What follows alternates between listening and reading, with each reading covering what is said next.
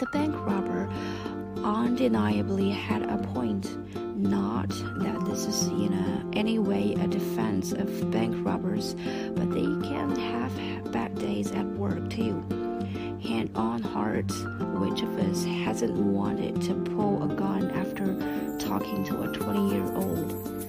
A few minutes later, the street in front of the building was crawling with journalists and cameras, and after they came, the police arrived.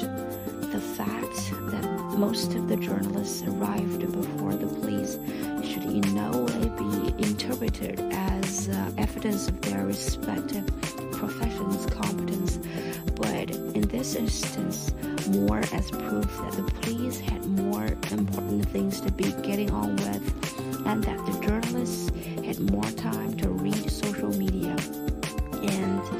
Unpleasant young woman in the bank that was in the bank was evidently able to express herself better on Twitter than over the phone.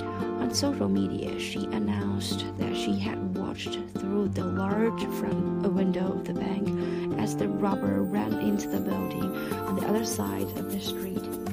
Whereas the police didn't receive the call until the postman who had seen the bank robber the stairwell called his wife, who happened to work in a cafe opposite the police station. She rushed across the road, and only then was the alarm sounded, to the effect that what appeared to be a man, armed with what appeared to be a pistol, wearing what appeared to be a ski mask, had rushed into a viewing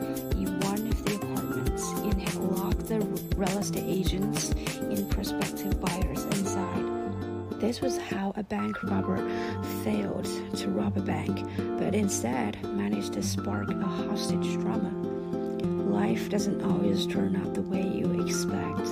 Just as the bank robber closed the door to the apartment, a piece of paper dislodged from a coat pocket fluttered out into the stairwell. It was a child's drawing of a monkey, a frog, an elk, not a horse, and definitely not a giraffe.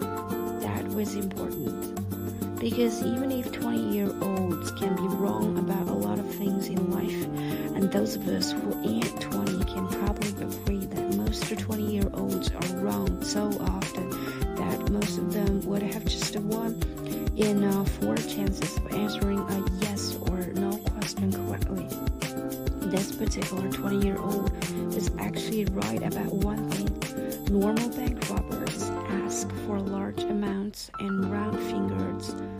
Anyone can go into a bank and yell, Give me 10 million, or I'll shoot. But if a person walks in arms and nervous and very specifically asks for exactly 6,500 or two